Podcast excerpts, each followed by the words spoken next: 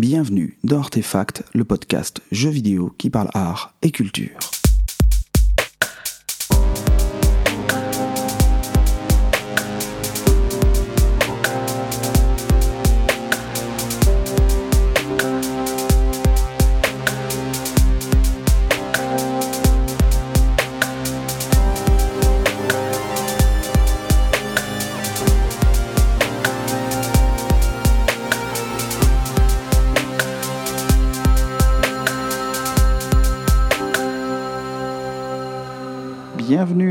Et à tous dans ce dixième numéro d'Artefact, un épisode qui, comme d'habitude, comportera un dossier ainsi que deux pixels. Alors pour ce qui est des pixels, nous allons avoir des pixels très Tom et Jerry, un pixel chat, un pixel souris. Vous verrez ça à la fin de l'émission. Et euh, avant cela, nous allons avoir un dossier, un dossier qui va comme à l'épisode précédent, comme à l'émission précédente, nous allons essayer de voir un tout petit peu ce qui peut se produire quand l'iconographie d'un jeu euh, s'accorde parfaitement au propos du jeu, au contenu du jeu. Et nous allons euh, voir cela à travers la série de jeux vidéo Deus Ex, plus précisément à travers les deux derniers épisodes réalisés par Eidos Montréal. On s'attardera un tout petit peu moins sur le premier que je connais moins bien, mais euh, en termes d'iconographie, ce sont surtout les, deux derniers épisodes euh, qui m'intéressent et qui vont être l'objet de notre étude. Et donc nous allons voir ce qu'il se passe quand on réalise un jeu à la sauce cyberpunk.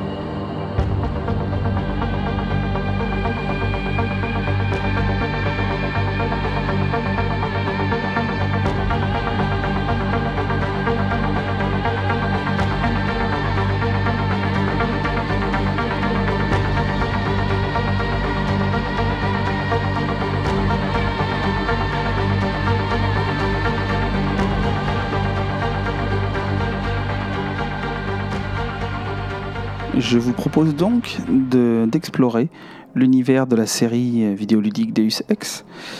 Et euh, comme nous allons aborder toute une série, je ne vais pas forcément vous faire une mise en contexte un peu, un narrative comme euh, j'aime bien le faire habituellement. Euh, on va directement rentrer dans le vif du sujet en essayant de voir un peu les particularités de cette série et d'essayer de voir, comme je l'ai dit, comment ces particularités une influence toute particulière sur l'iconographie, comment cette iconographie s'accorde particulièrement bien à, au propos du jeu. Donc voilà, c'est ce, questionnement-là qui va nous intéresser. Et le premier point à aborder, c'est se trouve dans la description même de la série Deus Ex, qui est une série qui, euh, qui développe des thématiques qui sont celles centrales de la littérature cyberpunk. Alors c'est justement là qu'on va avoir dès, euh, comme je l'ai dit, dès la description de, la série, un enjeu qui est très important qui se, dessine. Et pour, euh, pour essayer de comprendre un tout petit peu de quoi je veux vous parler, je voulais simplement vous faire aller vers une référence qui est celle d'un article écrit par Isabelle Bouffe-Vermès, qui est spécialiste de ces questions, spécialiste du cyberpunk en littérature, et qui définit avec une, formulation que je trouve très intéressante pour comprendre un peu les enjeux au-delà du cadre, au-delà du côté SF euh, du cyberpunk, euh, les enjeux propres à, ce, à cet univers elle indique euh, donc dans un, dans un article qui se trouve dans l'ouvrage euh, auquel je ferai référence dans la bibliographie, qui s'appelle Post-humain, frontières, évolution, hybridité, qui est édité aux presses universitaires de Rennes, elle écrit de même que la fiction réaliste du 19e siècle s'intéressait au rapport entre individu et environnement en faisant du corps et de sa matérialité un lieu nodal où se négocie cette tension, au 21e siècle, le cyberpunk questionne la continuité entre le biologique et le technologique en faisant de la figure du cyborg l'emblème de cette évolution ambiguë vers le post-humain. Voilà à travers cette définition que je trouve vraiment très pertinente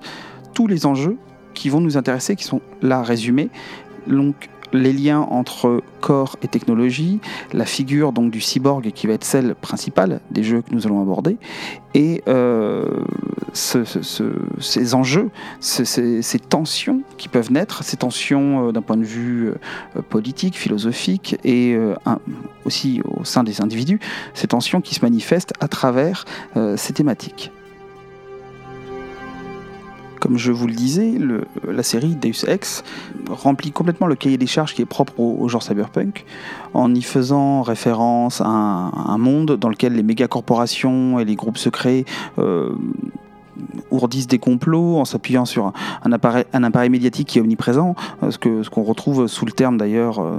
de vidéodrome. Hein, je fais des références à Mark Donham euh, qui, avait écrit en 1988 un petit essai qui s'appelle Cyberpunk, qui, est, assez intéressant pour comprendre un peu la, dynamique de ce mouvement. Et en outre, Deus Ex hérite pardon, du cyberpunk de toute une iconographie qui est fondée sur l'hypothèse et qui tend à se vérifier par certains aspects d'un bon scientifique et technique qui installe dans notre quotidien euh, le cyberespace, les intelligences artificielles, la neurochimie ou encore le génie génétique. Donc vous voyez, finalement, c'est des thématiques qui sont assez d'actualité. Euh, le recours à, ce paradigme euh, technoscientifique euh, qui, fait, de l'essor des biotechnologies un des enjeux scénaristiques et ludiques et fondamentaux de la série, finalement, va permettre d'enfoncer le clou, si je puis dire, d'une iconographie qui est mécaniste et dont, le propre va être de mobiliser toute une série de références ayant trait à l'anatomie, mais également à la mécanique, autour de la représentation du corps. Et ça va être véritablement cela qui va nous intéresser. Cela va nous intéresser, euh, d'autant plus avec les, deux derniers jeux de la série, dont Deus Ex Human Revolution qui date de 2012 et Deus Ex Mankind Divided qui date de 2016, euh, parce que ces deux jeux on interroge la mécanisation du corps et finalement l'incidence de l'augmentation, de la modification des corps sur les individus et sur le tissu social. Ces modifications, à travers la figure du, cyborg qui est centrale, hein, ça donne corps euh, à une esthétique euh, de l'hybridité. Et c'est ça qui va m'intéresser d'un point de vue, encore une fois, de, des images, de la construction des images, c'est que euh, les jeux développent un, certain nombre de, représentations de corps qui vont être modulaires, qui sont faits de membres artificiels, qui sont polyvalents, qui sont capables d'augmentation. C'est d'ailleurs un enjeu ludique. Hein. On est amené à augmenter son personnage, on en reparlera. Et à travers ces représentations, qui offrent une richesse formelle qui est très intéressante hein, euh, et qui est autorisée par ce parti pris. Je l'avais déjà évoqué avec euh,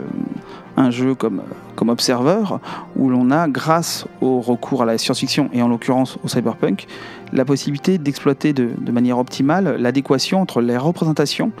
et les possibilités ludiques qui sont offertes par ces jeux on avait cette question-là dans Observer autour notamment de la, question de la représentation, du regard, de l'image. Et c'est également dans cette direction que nous allons aller, même si le, chemin est quand même différent, euh, avec euh, notre analyse de Deus Ex. Dans un premier temps, nous allons voir comment cette iconographie euh, mécaniste hein, permet un développement très riche de l'iconographie, comme je vous l'ai dit, autour de l'idée de, mécanisation du corps et de, la polyvalence du corps, et finalement d'un aspect bah, presque polymorphe de ce, corps qui n'est plus un simple corps limité aux membres tels qu'on les connaît, mais va permettre également euh, d'amener le joueur vers des capacités qui vont être très très proches de celles dont il a besoin en tant que joueur. C'est-à-dire que on va avoir un corps, celui du personnage avec lequel on va jouer, qui va être également un instrument de vision, mais pas simplement en tant que qu'il permet que les déplacements du personnage permettent de déplacer la caméra du jeu, qu'il soit lié, mais également parce que euh, les facultés du personnage vont nous amener la possibilité d'une vision alternative sur le monde du jeu et vont nous amener des facultés en tant que joueur des facultés d'interaction spécifiques avec le monde du jeu. Donc c'est cela précisément que nous allons essayer de voir à travers l'analyse des jeux que j'évoque depuis tout à l'heure. Après cette longue introduction, nous allons rentrer directement dans les jeux, essayer de comprendre ce qu'est la série Deus Ex que j'évoque depuis tout à l'heure, parce que les, personnes qui ne connaîtraient pas euh, ces jeux se demandent peut-être de quoi je parle depuis, tout à l'heure. Je vais simplement vous faire un petit, petit descriptif euh, rapide de, la série, en commençant bien évidemment par le premier opus, euh, qui, euh, avec une série donc, qui démarre en 2000 sous l'égide de Warren Spector, donc un game designer de, de renom, et notamment de renom grâce qui nous invite à découvrir un futur proche en 2050 qui, pose les bases d'un cadre scénaristique qui, vraiment, comme je le disais, a trait au cyberpunk. En en s'imposant comme euh, ce que Spector appelle un jeu de rôle qui serait ancré dans le monde réel, tel qu'il serait si les conspirationnistes avaient raison. J'aime beaucoup cette définition, elle est assez claire sur l'ambiance, l'univers qui nous est proposé. Donc cette, cette, cette citation, elle permet vraiment de,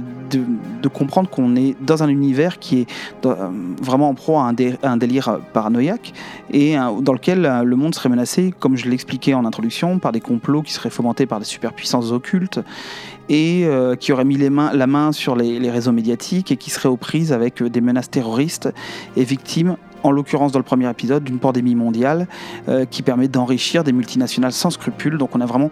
tous les ingrédients d'une trame scénaristique dystopique. Et euh, d'ailleurs, la, séquence pré-générique du tout premier jeu hein, est assez éloquente. En quelques images, en quelques instants, on comprend tout de suite euh, que le monde est au bord de la panique, du basculement insurrectionnel. Donc on est vraiment dans, cet univers, dans cette idée d'effondrement le premier jeu de la série, donc Deus Ex tout court, va euh, utiliser ce postulat de départ et va y ajouter donc euh, cet aspect science-fictionnel que j'évoquais et qui permet dans cet univers d'imaginer l'avènement des nanotechnologies qui vont servir comme ressort ludique et euh, qui vont également servir à s'articuler à la narration du jeu ce qui permet, dans ce premier jeu, d'avoir un personnage principal, celui que, l'on va prendre en main, JC Denton, euh, d'avoir un, mais également d'avoir des antagonistes euh, qui, sont dotés de modifications qui sous la forme d'implants miniaturisés. Donc ces implants vont leur permettre et vont permettre à notre personnage également, et c'est là que ça devient intéressant pour nous en tant que joueurs, euh, d'obtenir un certain nombre de compétences qui permettent de, respecter le, concept de game design qui est à la base de Deus Ex. Donc ça c'est encore une formule de, Warren Spector, hein. no monsters, no magic, all action. Donc pas de monstres, pas de magie, que de l'action. Et finalement, euh, cette idée permet de s'articuler très bien à ce contexte de science-fiction. Et euh, on va avoir un personnage qui va compter, il me semble, 17 facultés qui se débloquent à mesure que le jeu avance et euh, va lui permettre de développer un système de compétences qui est, qui reprise au, enfin, qui est un système de compétences comme on a dans les, dans les RPG, hein, euh, auquel s'associent des mécaniques de, de jeu. Alors on n'est pas uniquement dans le RPG, on a des mécaniques de jeu de, de FPS, donc de jeu de tir, en tout cas de jeu à la, à la première personne, et également des mécaniques liées au jeu Donc là, on est dans, euh, avec ce jeu-là, dans un immersive sim, donc une immersive simulation, un jeu qui va permettre, et c'est ça vraiment la caractéristique, si on voulait décrire la série, euh, après on peut juger que c'est plus ou moins réussi, mais voilà, l'ambition de la série, c'est de proposer à chaque fois des situations qui vont pouvoir être résolues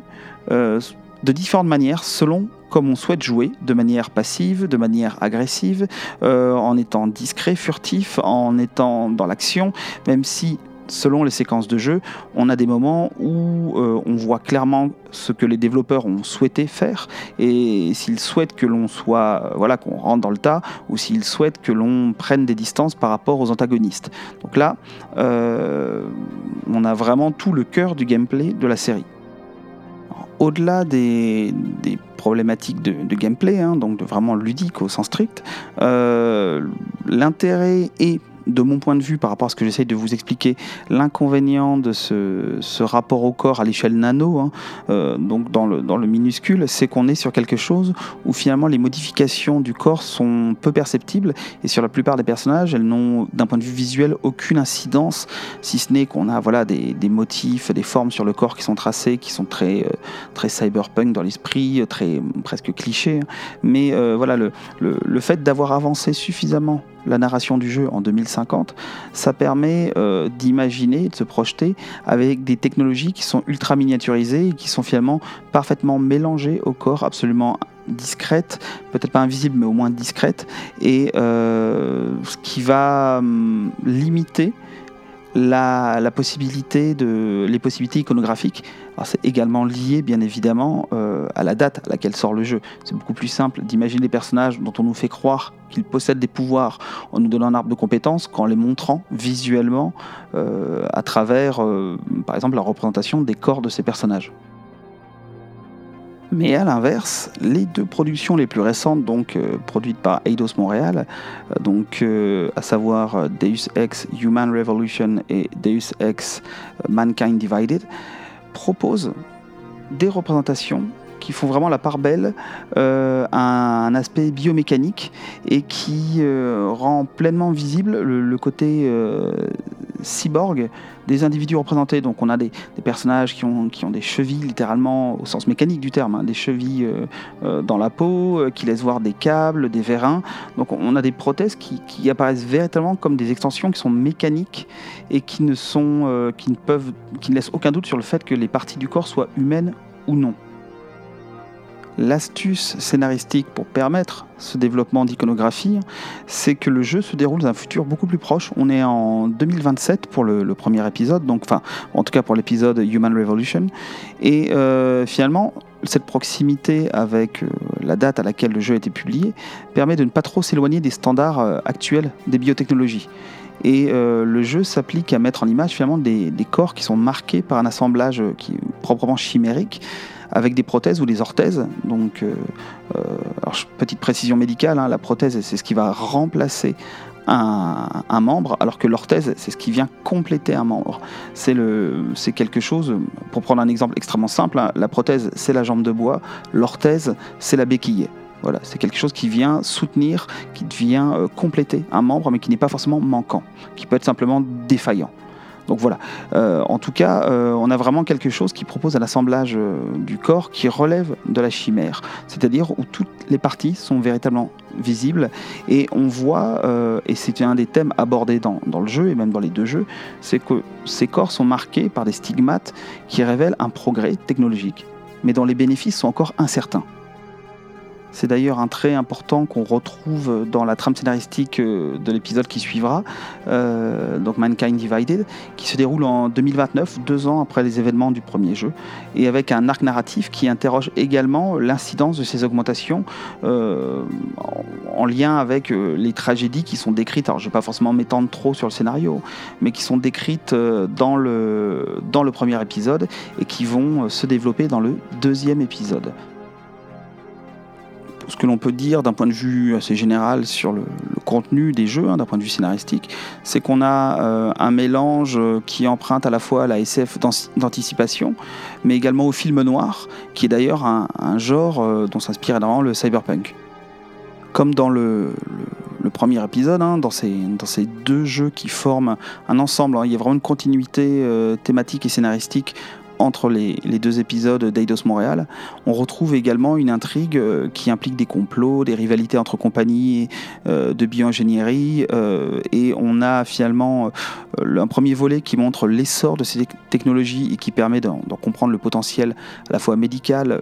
sur le corps des individus qui les portent, mais également social et autres volets militaires. Et euh, le jeu s'arrête euh, sur des aspects euh, également inquiétants, au-delà des aspects militaires qui peuvent déjà paraître inquiétants, le rapport à la dépendance à des substances chimiques qui permettent d'éviter les rejets des prothèses. ça renvoie à la notion de hacking également du corps et de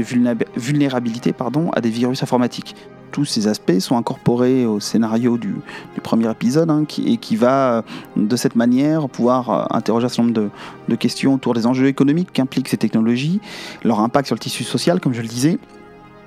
et ça nourrit tout le climat paranoïaque du jeu qui envisage la possibilité d'une scission de la société entre les individus qui seraient augmentés et ceux qui seraient dits naturels. Alors là, je remploie les, termes qui sont évoqués dans le jeu. Hein. Euh, et euh, l'idée, c'est d'évoquer, de, faire poindre la menace d'une spéciation post-humaine, c'est-à-dire d'une différenciation entre des types humains. Et euh, d'ailleurs, je tiens à rappeler quand même, ça c'est assez intéressant, au-delà des qualités propres du jeu, c'est qu'il y a eu un, travail assez incroyable qui a été fait euh, au niveau de la, création de l'univers et notamment au niveau de, ce qui a pu être raconté autour du jeu. Pendant, la, présentation du projet, pendant l'annonce du projet, on a eu le droit à un certain nombre de, vidéos, de projets projets sur Internet, de sites qui ont été créés pour mettre en lumière tout cet univers complotiste, tout cet univers industriels euh, de méga-corporations avec euh, tout un discours sur les augmentations, les bienfaits possibles des augmentations, qui ont été présentés dans des publicités, dans des spots, qui d'ailleurs pour certains ont été pris au premier degré par certains médias, euh, alors que tout ça c'était des, inventions, des créations de, des équipes de communication d'Eidos Montréal et de, et de, Square Enix. Et on a, il y a eu tout un développement. Je vous invite à aller voir ces publicités. On peut les voir sur, sur YouTube sans, difficulté. Hein. Toutes ces publicités, ces fausses publicités, ces faux documentaires qui entourent le jeu, ça permet de bien bien comprendre euh, ces enjeux que j'essaye de vous souligner ici cette crise donc qui s'éveille entre les personnes augmentées, c'est-à-dire au corps modifié artificiellement, et les individus dits naturels, sert de, point de départ, de fondement au deuxième opus développé par Eidos Montréal euh, et qui présente euh, sous un jour voilà,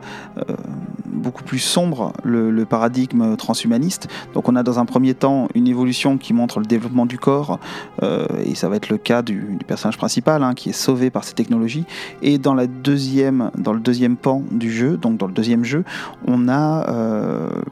l'idée d'un justement de toutes les contraintes négatives, de tous les ressorts négatifs qui sont liés à ce développement artificiel du corps. Donc ce qu'on peut voir, c'est qu'on a dans le suite aux, incidents du,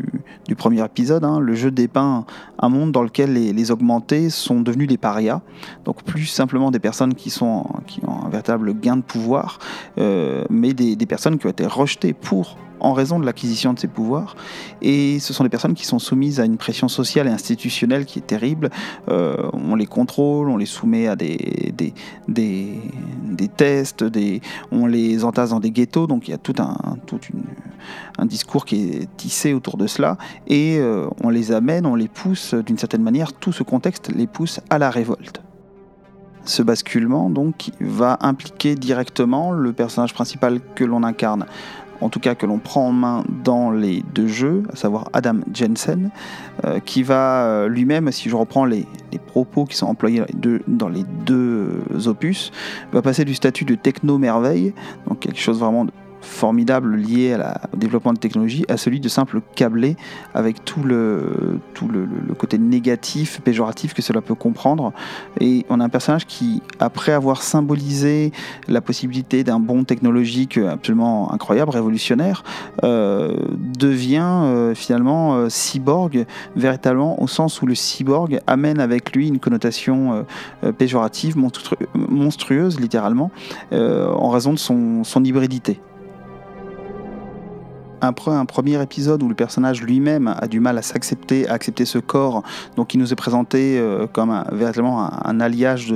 de, matériaux mélangés à la chair humaine. C'est d'un point de vue de la représentation, c'est très très net. On a des parties du corps qui sont réalisées dans des sortes de métaux, de plastique noir qui viennent vraiment contraster avec la peau blanche du personnage. Euh, on a toute une série d'éléments, de cicatrices, de traces dans le corps qui montrent son côté euh, construit, reconstruit. Et euh, ce personnage donc, qui, qui, a certaines, difficultés d'acceptation de ce, changement de statut, qui sont liées euh, d'ailleurs au scénario hein, du, jeu, dans la mesure où on apprend, là je ne spoil pas grand chose, on découvre ça dans, les, le tout premier quart d'heure du premier jeu. Le personnage est au départ un personnage humain, tout ce qu'il y a de plus standard, et il se voit, il voit son corps réduit en miettes dans une attaque terroriste dans la société dans laquelle il travaille. Euh, une société de biotechnologie, et son employeur euh, de l'époque, euh, Sarif, prend sur lui de sauver la vie d'Adam Jensen en en faisant un cyborg, en remplaçant toutes les parties du corps qui ont été détruites. Et voilà, ça c'est le point de départ du scénario. Et ce personnage revient à lui, constate la disparition de, de, de, sa, de sa conjointe. Voilà, c'est toute la trame scénaristique, mais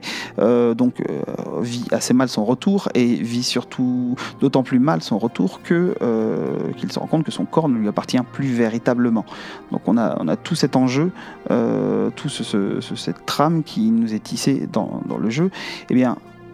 tout ce travail d'acceptation, tout ce regard sur son corps modifié va se voir inversé dans le deuxième épisode, où cette fois c'est la société clairement qui lui fait comprendre que son corps n'est pas dans la norme, que son corps est euh, son corps augmenté et relève du monstrueux. Donc on a euh, une, comme je le disais, cet arc scénaristique qui nous montre la réversibilité du paradigme euh, transhumain de manière très intéressante.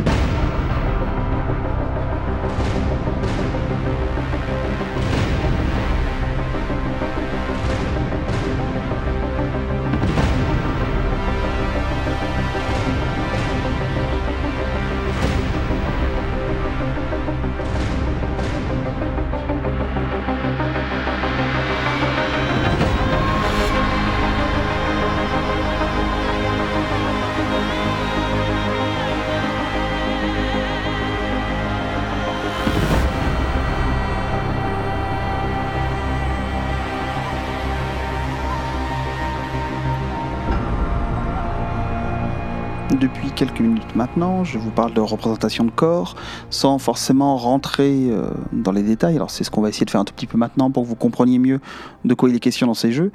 Et euh, une dernière précision avant, avant de vous évoquer ces représentations, c'est d'indiquer que on est véritablement dans une iconographie qui se veut post-anatomique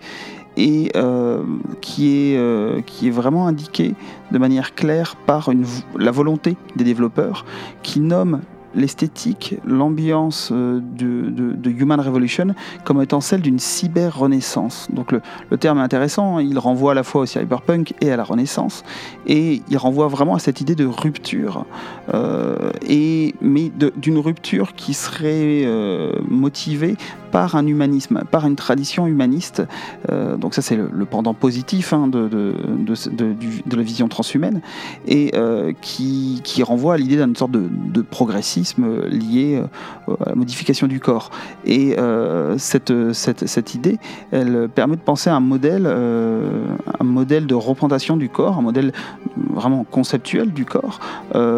qui serait là pour développer ses potentialités. Et ça, ça se manifeste d'un point de vue visuel par euh, tout un tas de, représentations qui vont essayer de, d'amplifier, de, modifier le schéma corporel euh, initial. Et alors, on a quelque chose qui est assez clairement euh, noté dans le jeu, selon que l'on se place du côté des protagonistes ou des antagonistes, le type de représentation, de modification du corps va plus ou moins loin étant précisément plus ou moins vers le monstrueux. Mais en tout cas, on a des, personnages dont les, apparences euh, finalement oscillent entre euh, remplacement, substitut euh, prothétique, qui serait vraiment mimétique, c'est-à-dire qu'un bras ressemble à un bras, même s'il est mécanique, et,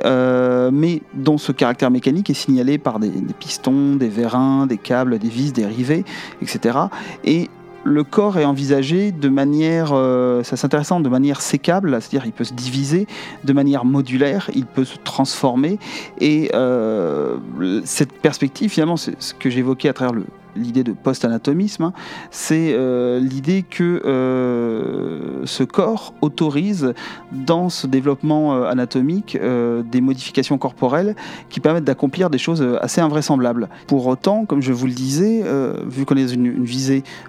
humaniste qui, bien qu'elle ne soit pas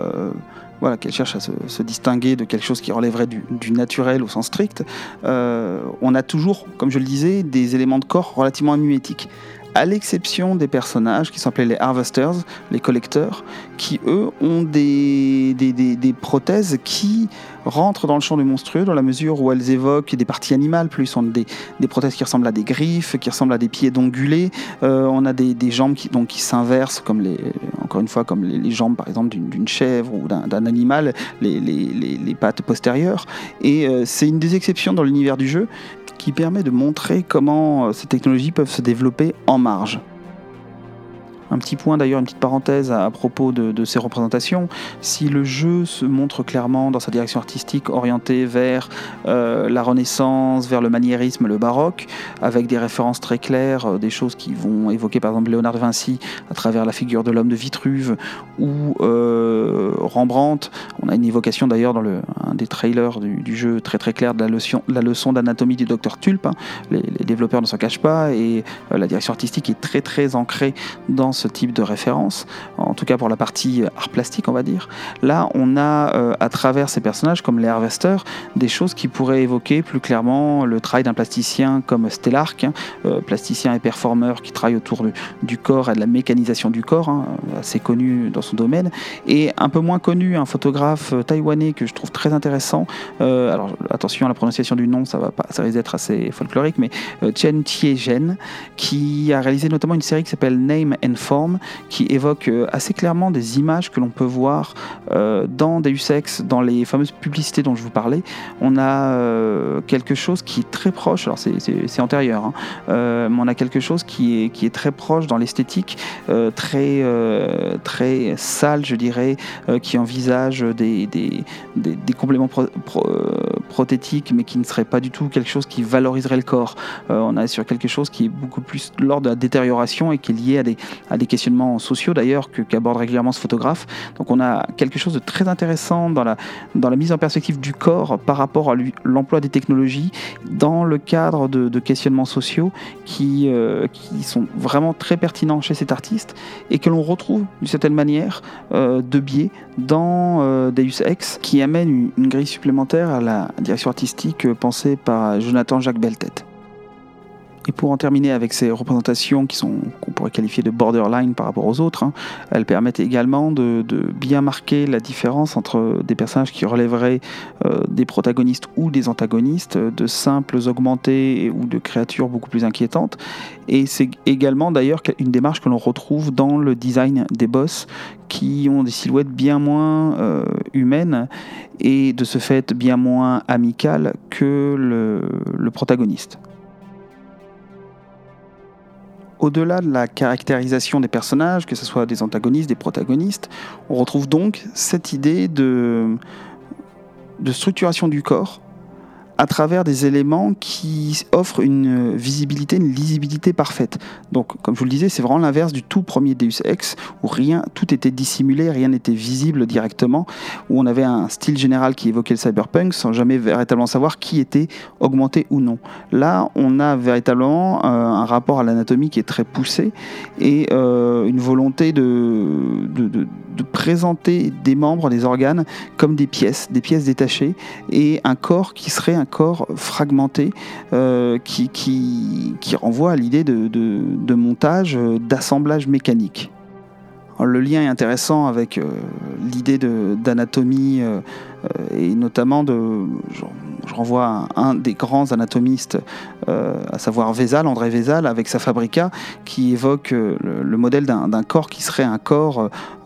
complètement euh, où tout pourrait y être lu. Euh, c'est véritablement la, volonté d'ailleurs de l'anatomie. Hein. c'est au sens historique du terme. C'est véritablement de, réussir un découpage au sens euh, propre et figuré du corps, de manière à, montrer sa compartimentation et montrer sa mécanique au sens au sens le plus strict du terme. Donc on a quelque chose qui renvoie bien à cette idée euh, d'un corps qui, même quand il envisagé d'un point de vue organique, est montré avec une certaine, euh,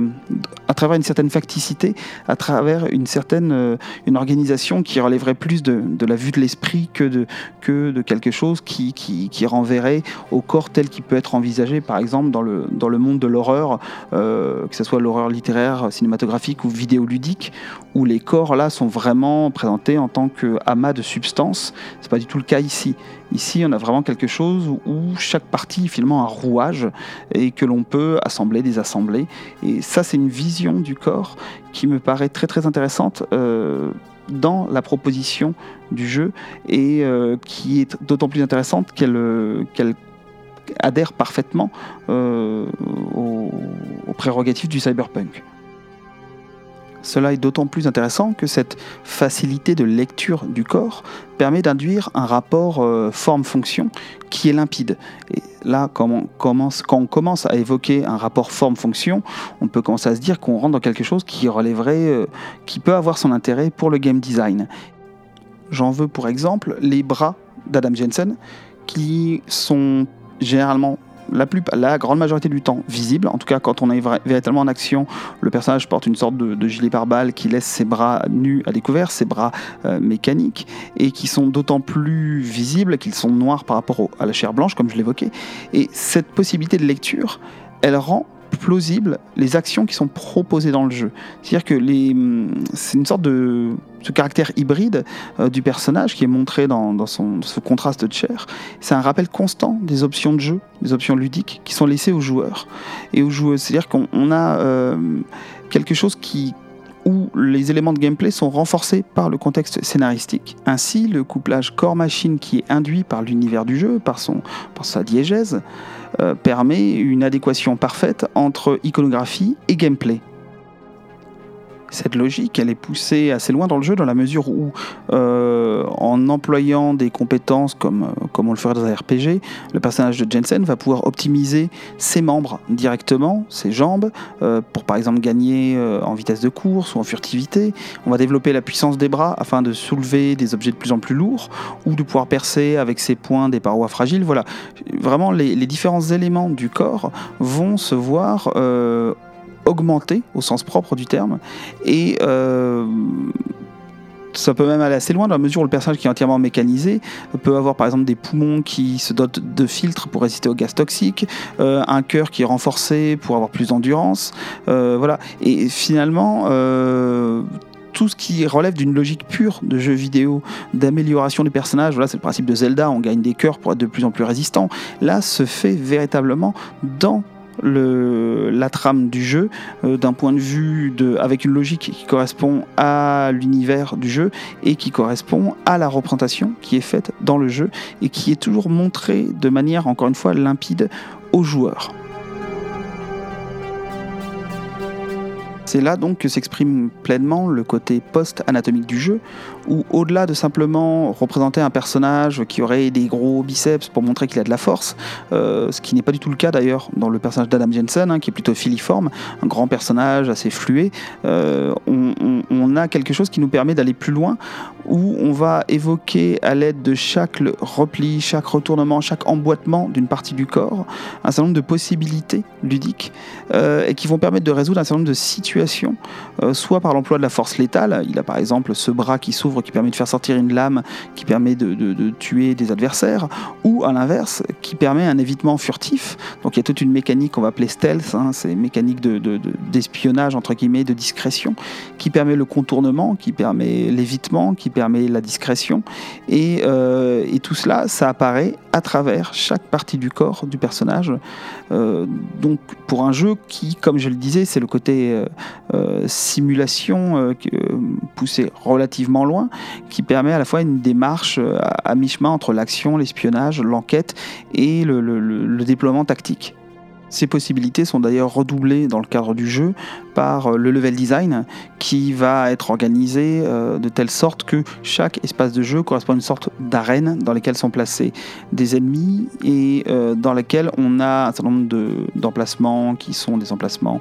qui peuvent être des emplacements pour se cacher, pour circuler en toute discrétion, pour prendre en joue des personnages en ayant la distance suffisante. Voilà, c'est pas le cas de tous les espaces, mais des espaces sont parfois plus complexes, notamment les espaces en hauteur avec différents étages. Mais on a des, des espaces type, de type par exemple hangar où on a véritablement un design en arène où l'on va pouvoir circuler en essayant de mettre à terre les ennemis de la manière la plus discrète possible ou alors de littéralement les contourner pour ne prendre aucun risque. Et euh, toute la polyvalence du personnage, elle peut s'exprimer dans des décors qui sont conçus pour le déploiement de cette polyvalence. Donc on a finalement une, relation au jeu qui est très souple et qui est euh, liée également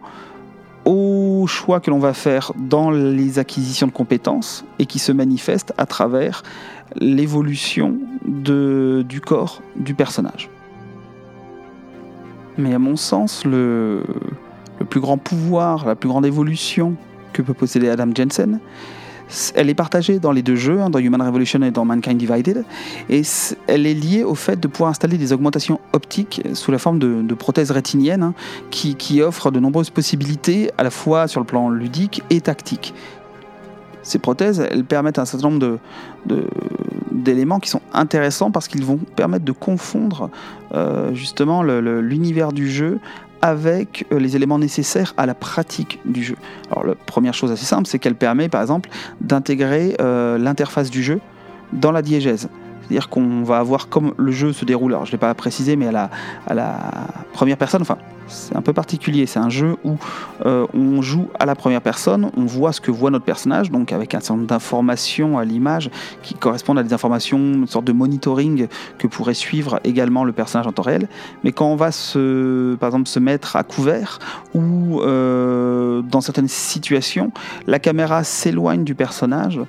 nous le montrer à la troisième personne. Donc on oscille entre première et troisième personne euh, dans, les, dans les deux jeux d'Eidos Montréal. En tout cas, voilà, on a dans un premier temps l'interface du jeu, donc l'ATH, l'affichage tête haute, qui, permet de, qui est intégré directement à l'image. Alors c'est encore quelque chose de différent de, jeux qui le font complètement disparaître, comme Dead Space, où les informations sont contenues dans l'univers du jeu, mais à travers, par exemple, la combinaison du personnage ou des hologrammes qui apparaissent sur, sur les objets qu'il tient. Euh, là, on a véritablement une interface relativement standard de jeu vidéo, mais qui nous est présenté comme euh, étant intégré à la vue du personnage.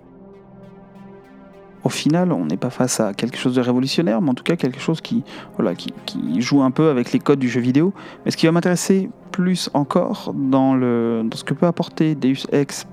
dans l'articulation entre iconographie et thématique, concept et gameplay, c'est une autre augmentation, une augmentation euh, qui s'appelle Smart Vision, qui est essentielle dans le, gameplay de Mankind Divided. Donc, on la retrouve également dans Human Revolution, mais voilà, on a une version plus évoluée, dirons-nous, dans la, la, deuxième, euh, la deuxième partie du jeu. Et euh, cette augmentation, elle est décrite dans le jeu comme permettant à l'utilisateur équipé d'une prothèse rétinienne de localiser les personnes et les robots à travers les murs ou les obstacles. Et ce qui est intéressant, c'est que son, activation, elle permet euh, d'opter pour une vision tactique de passe-muraille, finalement c'est du wall hack, hein, qui est destiné à faciliter la progression des joueurs et des joueuses en offrant de déjouer les pièges et les menaces, de repérer les chemins sûrs. Donc ça, c'est quelque chose qui est, euh, qui en soi, euh, encore une fois, qui n'est pas une, une, nouveauté, c'est un expérience qui est, utilisé dans, dans nombre de jeux. Je vous renvoie par exemple à Assassin's Creed avec la, vision d'aigle, donc qui est justifiée dans l'histoire du jeu par des, pouvoirs quasi surnaturels, ou même clairement surnaturels que possède le, personnage principal, ou euh, Batman, euh, la, série Batman euh, Arkham, dans laquelle les, gadgets technologiques de, Bruce Wayne lui permettent d'avoir cette, vision. Voilà, c'est quelque chose que l'on retrouve comme, pratique ludique assez souvent. Ce qui est d'ailleurs saisissant dans la plupart des, cas, des cas que j'ai évoqués là, c'est le, contraste qu'il va y avoir entre ce que permet de rendre les moteurs physiques employés. Alors ici c'est le down engine,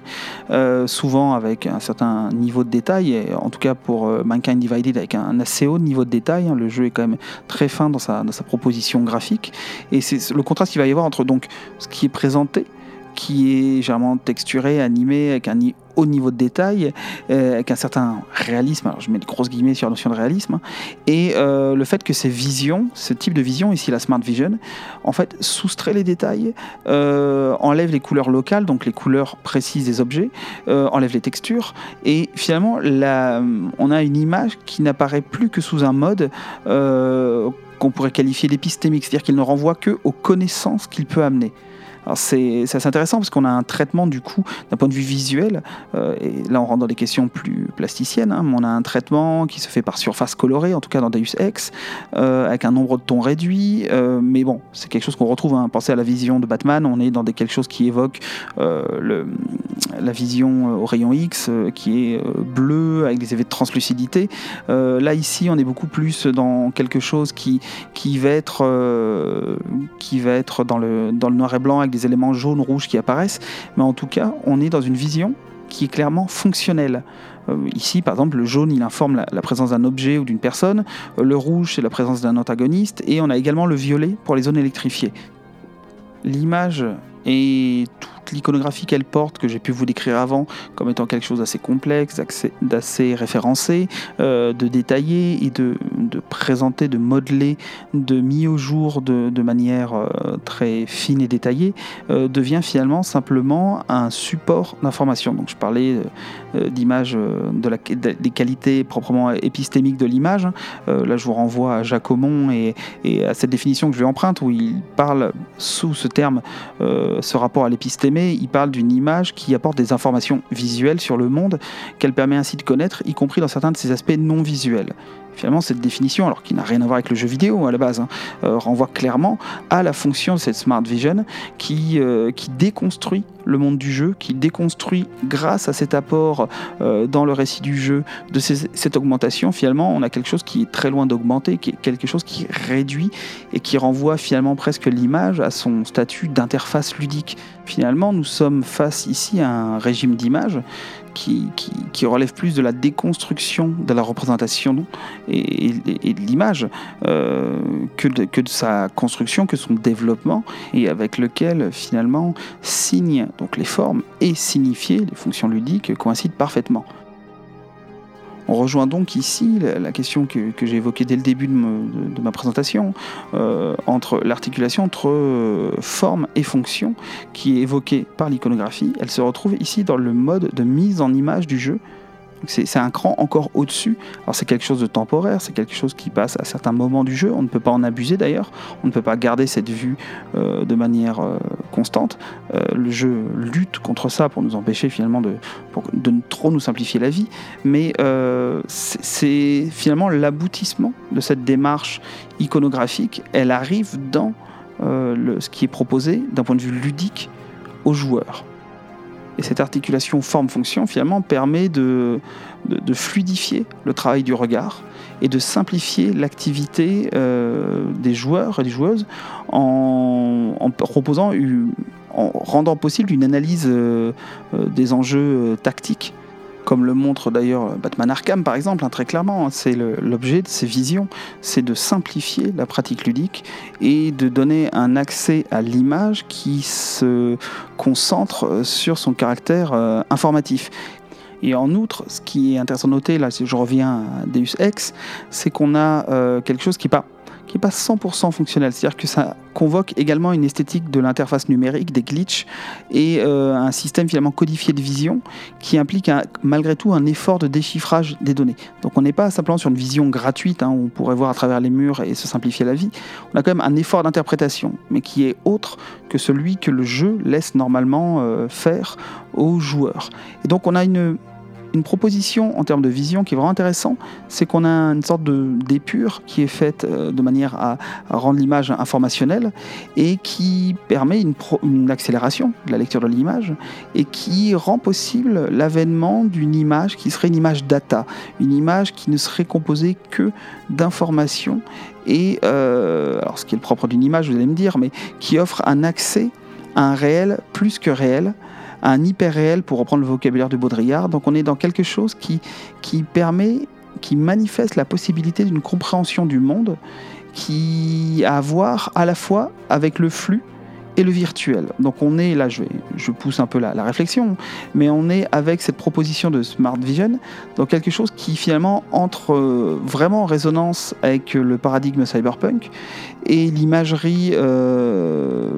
et l'imagerie post-anatomique du jeu et qui ouvre encore à un au-delà, une réflexion qui va au-delà euh, dans la compréhension euh, du monde du jeu, en tant qu'il peut être pensé comme Mediascape. Donc là, c'est tout le vocabulaire lié au, cyberpunk, hein, c'est-à-dire Mediascape, pardon, je, je, cite encore une fois Isabelle Bouvermès, hein, c'est l'idée d'un espace mixte entre où réalité et virtualité coexistent sans frontières ontologiques, la perception activant ou pas une forme cachée, une information désincarnée détectée par un spectateur cyborg muni d'une prothèse. Bien, on est complètement dans cette idée-là, sauf que la prothèse qui nous permet d'avoir cet accès au monde, c'est finalement le regard du personnage joueur, le regard d'Adam Jensen. Je me rends bien compte que ma présentation a un peu accéléré sur la fin, hein, en invoquant des, Baudrillard, l'hyper-réel, le Mediascape, on,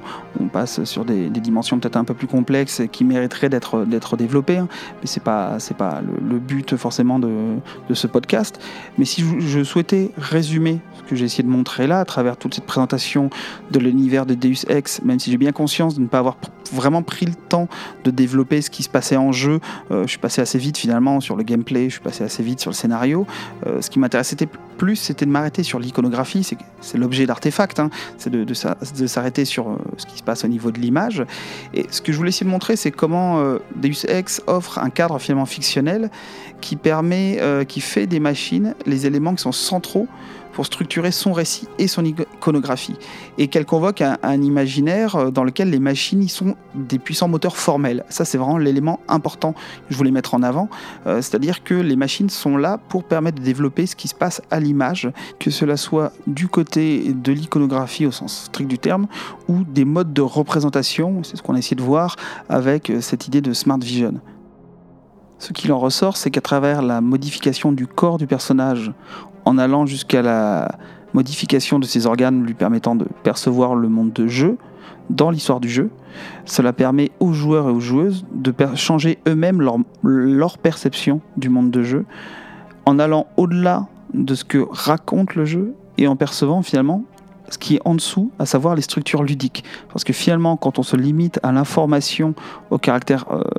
épistémique de l'image, ce que l'on perçoit, ce n'est plus le temps, le monde du jeu, c'est sa structure, à savoir ses règles de gameplay et les éléments qui permettent d'interagir de la manière la plus, directe, la plus immédiate avec ce monde de jeu, sans forcément se poser la question de ce que sont ces éléments dans le monde du jeu. En somme, Deus Ex nous offre, à travers son contexte, la possibilité de nous-mêmes nous augmenter. Comme d'habitude, pour compléter ce dossier, je vais vous livrer une petite bibliographie d'ouvrages qui m'ont aidé à préparer ce dossier, qui correspond d'ailleurs à un article qui devrait être publié dans pas trop longtemps. Je vais commencer par deux ouvrages collectifs. Le premier qui s'appelle L'humain augmenté aux éditions du CNRS, euh, un ouvrage où vous trouverez beaucoup d'articles très éclairants sur euh, les questions du transhumanisme toujours sur le même sujet, mais du point de vue plus de la littérature, mais pas uniquement. Un ouvrage qui s'appelle Post-humain, frontières, évolution, hybridité aux presses universitaires de Rennes, dans lequel vous trouverez notamment les articles d'Isabelle Bouffe-Vermès que j'ai cité juste avant. Je vous propose également un petit ouvrage euh, de Mark Donham qui s'appelle Cyberpunk, qui date de 1988, qui est un ouvrage assez cyberpunk d'ailleurs dans l'esprit, qui nous explique ce qu'est le cyberpunk. Et pour finir, euh, le très beau euh, artbook The Art of Deus Ex Universe chez Titan Books, qui date de 2016, dans lequel vous retrouverez notamment euh, des commentaires de Jonathan Jacques Beltet sur le, projet, et dans lequel vous allez avoir beaucoup d'illustrations qui permettent de très bien comprendre les intentions derrière les jeux.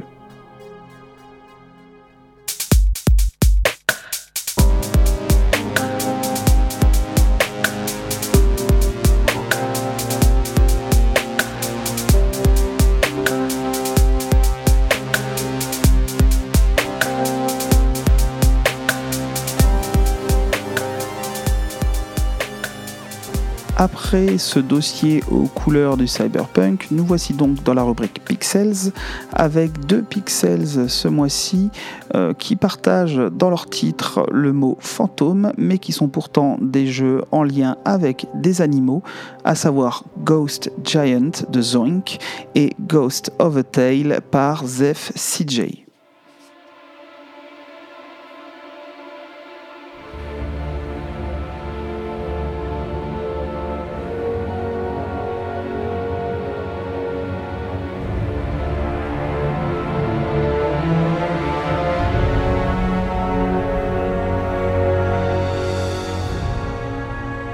Commençons donc par Ghost of a Tale, un jeu qui est sorti récemment sur console en 2019, mais qui a eu une première sortie en early access sur PC dès 2016 et qui était financé euh, en financement participatif en 2013. Alors ce jeu, on le doit à Zef CJ, de son vrai nom euh, Lionel Gala, un développeur français. Un développeur français qui a un parcours un peu particulier parce qu'il a travaillé avant dans le cinéma d'animation, à travers notamment les studios DreamWorks et Universal Pictures, ce qui peut expliquer le style assez particulier et la patine du jeu euh, qui, à mes yeux, change de ce qu'il peut être proposé dans le jeu vidéo habituellement, euh, d'un point de vue simplement du rendu visuel. Ghost of a Tale se présente sous la forme d'un conte, un conte qui nous raconte les aventures de Tilo, une petite souris. Cette petite souris, on la découvre euh, enchaînée, euh, prisonnière dans un donjon, dans une geôle sombre et obscure, euh, qui est tenue visiblement par des rats. Et tout l'univers de ce jeu va se développer autour d'animaux anthropomorphisés, et notamment des personnages principaux qui sont des des souris, des rats. On trouve également d'autres animaux comme par exemple des grenouilles. Et euh, il est évoqué à travers le jeu des blaireaux, des furets. Voilà, on a tout un univers animalier qui n'est pas sans rappeler des films qui, des films d'animation qui bien évidemment sont à mettre en parallèle avec le parcours euh, de, de Lionel Gala dans le cinéma d'animation. Mais pense bien évidemment à Brisby et le secret de Nîmes, ou dans un autre genre euh, à Dark Crystal, comme des influences qui ont sans doute été majeures pour la création de l'univers de Ghost of a Tale. Il faut donc imaginer, un peu à la manière de Dark Crystal, un jeu qui n'hésite pas à euh, osciller entre des représentations sombres, inquiétantes,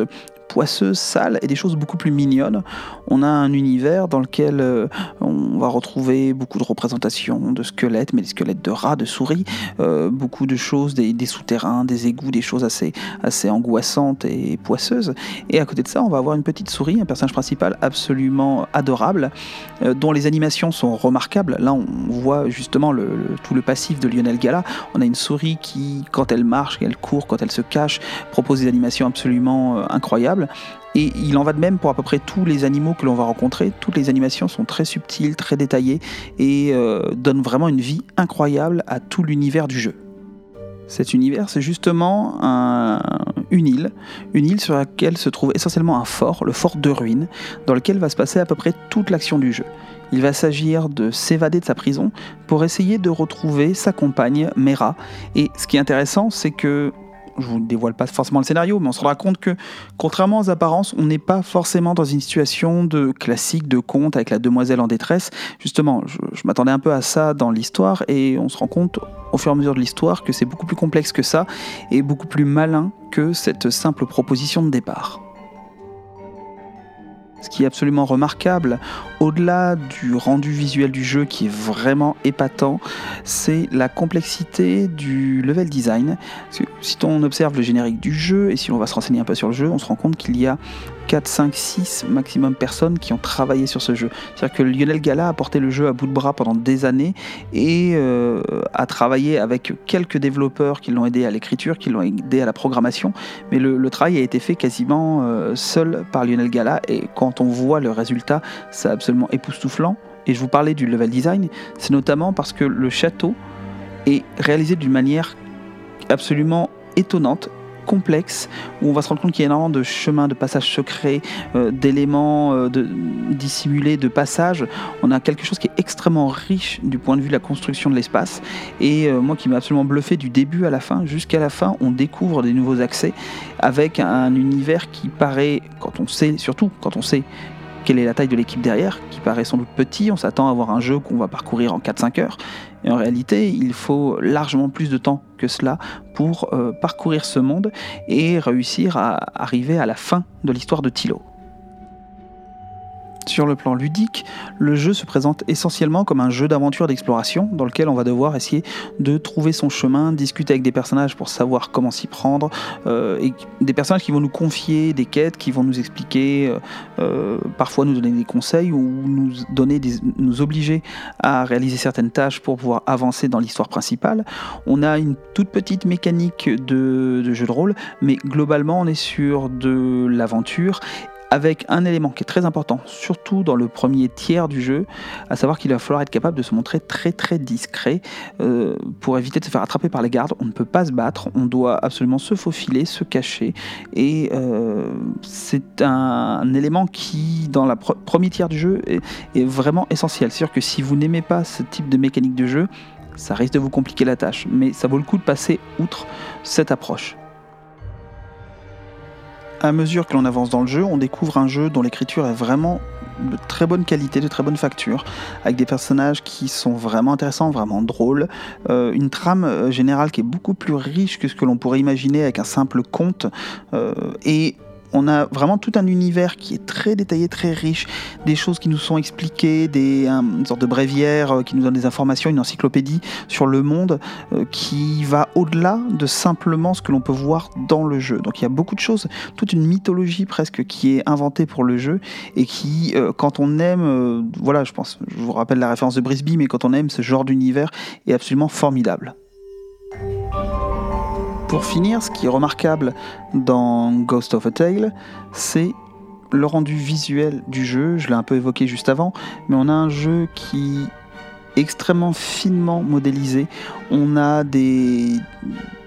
énormément d'éléments qui sont créés à l'image, assez peu de répétitions. On a quelque chose qui est vraiment très détaillé. On a un goût du détail chez euh, Lionel Gala qui est assez euh, époustouflant, avec un raffinement véritablement dans ce qui est proposé.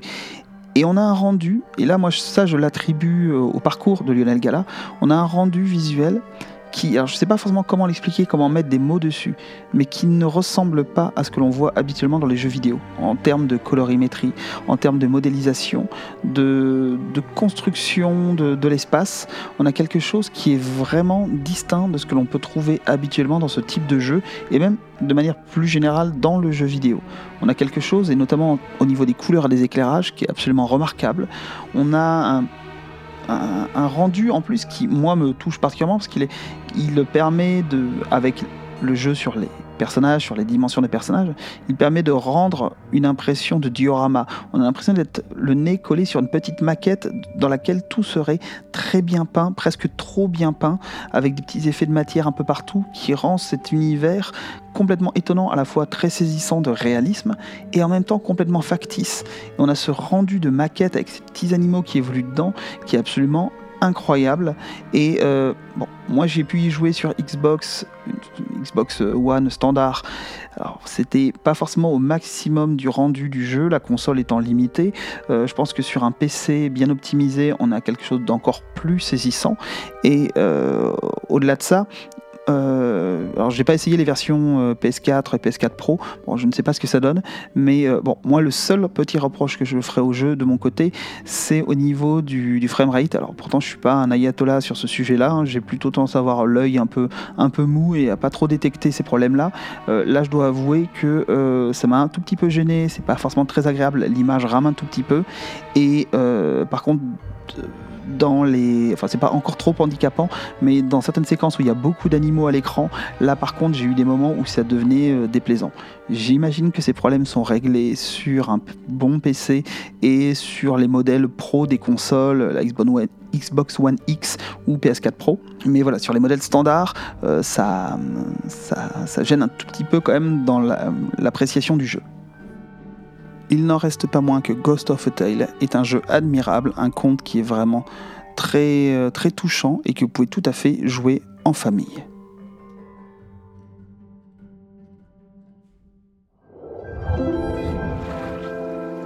Friendship may come.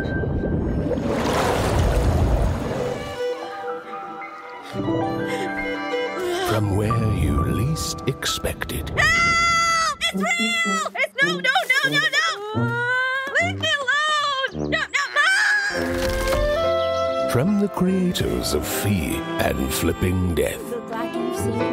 That's the spirit. Comes a heartfelt story in VR. I'm sorry I panicked. I've never seen anything like it before. About trying to keep life together. Something was wrong. With a little help from a very big friend. But really, who are you? Passons à présent de Ghost of a Tale à Ghost Giant, un jeu réalisé par Zoink Games, les développeurs suédois dont je vous ai déjà parlé à propos de Flipping Death et euh, j'avais déjà évoqué Stick It to the Man. Euh, un jeu sorti il y a très très peu de temps euh, exclusivement disponible, en tout cas pour l'instant, sur PlayStation 4 et plus particulièrement sur le PlayStation VR. Donc c'est un jeu qui nécessite d'avoir à la fois un casque VR ainsi que les contrôleurs PlayStation dédiés pour pouvoir en profiter. Après vous avoir parlé d'une petite souris, je vais à présent vous parler d'un petit chat. Parce que dans euh, Ghost Giant, vous n'allez pas jouer directement un petit chat, mais vous allez aider ce petit chat à euh, réaliser un certain nombre d'actions. Alors je vous explique comment ça se passe. Ça ressemble euh, d'une certaine manière un peu à ce que propose le jeu Moss, qui lui est un jeu avec une souris, donc ça devient compliqué tout ça, où vous allez vous occuper d'un personnage en incarnant une entité une entité invisible, en l'occurrence un géant fantomatique, qui va euh, réussir à aider le personnage en accomplissant des actions que lui-même ne peut pas accomplir. Donc comme vous êtes gigantesque, vous avez accès à un certain nombre d'objets dans la scène de jeu et vous allez pouvoir manipuler des éléments pour résoudre des puzzles. Sur le principe, Ghost Giant, c'était essentiellement un jeu de puzzle euh, qui commence d'ailleurs avec une courbe de progression qui est admirable. On commence avec des toutes petites explications pour comprendre les interactions de manière très fluide et au fur et à mesure que l'on avance dans le jeu, alors c'est pas un jeu très très long, c'est un jeu qui peut être bouclé en 4 heures à peu près, euh, mais pour de la VR c'est tout à fait suffisant. On va, euh, en tout cas à mesure qu'on avance dans le jeu, être confronté à des puzzles de plus en plus complexes dans la plus pure tradition de Zone Games. Les puzzles sont parfois complètement farfelus, mais ils restent quand même un tout petit peu plus sages que ce que l'on peut voir dans, par exemple, Flipping Death, dans la mesure où le jeu s'adresse peut-être à un public un tout petit peu plus jeune, euh, notamment en raison de son esthétique. On est sur quelque chose qui est euh, à mi-chemin entre Animal Crossing et euh, Yoshi Woolly's World. On est sur quelque chose qui va jouer la carte des en carton, des petites maisons de poupées et un effet qui est toujours très très satisfaisant en VR où l'on a toujours l'impression d'être confronté vraiment à des objets qui sont présents, qui sont face à nous, dont on perçoit très bien les volumes. Cette perception est d'autant plus intéressante qu'elle est euh, mise en scène comme dans Moss, à savoir que l'on ne va pas bouger dans le jeu. Vous n'aurez aucun problème de mal de mer ou de mal de transport lié à la VR. Votre corps est statique et il faut vous imaginer que vous êtes un géant avec au milieu d'un décor qui arrive à votre taille et tout autour de vous, en tout cas euh, avec les zones d'interaction qui sont plutôt juste devant vous, vous avez un petit espace, une petite scène dans laquelle vont se dérouler les énigmes, les puzzles. À cela s'ajoutent des effets de mise en scène extrêmement bien venus, toujours simple, modeste. On n'a jamais de volonté de faire quelque chose d'excessivement complexe ou d'excessivement tape à l'œil. Les, procédés sont souvent très simples. On a notamment des choses qui jouent sur l'échelle, sur les rapports de dimension qui sont extrêmement malins, notamment quand il s'agit de mettre l'emphase sur des moments euh, d'émotion. Parce que oui, ce jeu est un jeu qui fait appel à vos émotions, malgré une esthétique euh, très mignonne à la Animal Crossing euh, et un, propos qui passe par le, le puzzle games. On a euh, un jeu qui traite des thématiques beaucoup plus complexes qu'on ne pourrait l'attendre. Et moi, j'ai été très surpris, très agréablement surpris par le propos du jeu. Et euh, je me suis retrouvé euh, vraiment touché par ce jeu qui, sous ses aspects de petites choses mignonnes, moi, je suis vraiment allé vers le jeu pour ça au départ. Hein. L'esthétique me paraissait très chouette et j'aime énormément ce que fait Zone Games. Mais j'ai été vraiment très surpris et pour moi, ça reste leur meilleure production. C'est vraiment ce qu'ils ont fait de plus abouti d'un point de vue esthétique, d'un point de vue ludique et d'un point de vue du propos. Pour ne rien gâcher, on a tout un univers avec des petits animaux euh, qui sont absolument plus adorables les uns que les autres, des running gags assez intéressants et euh, quelque chose qui est assez parlant avec euh, tout un, un univers qui s'en est qui est censé être pseudo-français, avec des personnages qui ont des noms, euh, des noms français, des trouvailles assez, assez drôles d'ailleurs, avec des personnages fictifs comme le commissaire Migraine euh, qui, qui, intègre le jeu, euh, un professeur de musique qui s'appelle Monsieur Debussy, d'où la musique que vous entendez actuellement, et, tous ces petits personnages très mignons qui se vendent du, monsieur, du madame. Euh, c'est assez drôle, des personnages, des, références avec un capitaine qui s'appelle le commandant Cousteau, des choses comme ça. Voilà, on a tout ça avec des personnages anglais qui imitent des accents français. Ça reste très mignon à écouter. Et euh, on a au final un univers extrêmement vivant, extrêmement riche et euh, une alternance de scénettes qui propose des décors euh, de plus en plus complexes et de plus en plus intéressants pour euh, développer les puzzles. Vous l'aurez compris, ce jeu m'a particulièrement plu et à mon avis c'est à la fois le meilleur jeu de Zone Games et à la fois un des meilleurs jeux verts auxquels j'ai pu jouer dans la mesure où tout comme dans Moss, la VR est utilisée de manière extrêmement intelligente euh, d'un point de vue ludique et d'un point de vue de la perception de ce que l'on voit à l'image. Ce qui donne à mes yeux euh, ici véritablement une, vraie pépite euh, vidéoludique euh, du point de vue de la VR.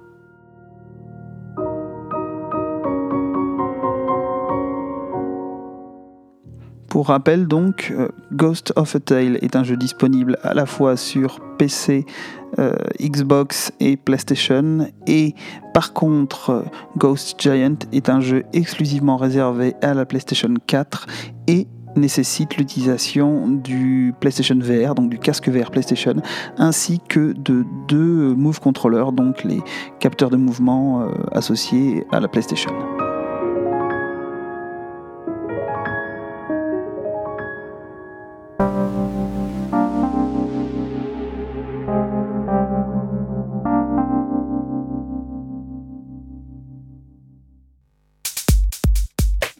Arrivés à la fin de ce neuvième épisode d'Artefact, un épisode des extrêmes. Nous sommes passés du cyberpunk aux petits animaux mignons, mais j'espère que tout cela vous a plu. N'hésitez pas à me faire des retours sur le dossier ou sur les pixels euh, sur le compte Twitter d'Artefact, hein, artefactpodcast, ou euh, sur la page du site web d'Artefact, www.artefactpodcast.com. Euh, en tout cas, d'ici le prochain épisode, je vous souhaite de vous porter au mieux et je vous dis à bientôt.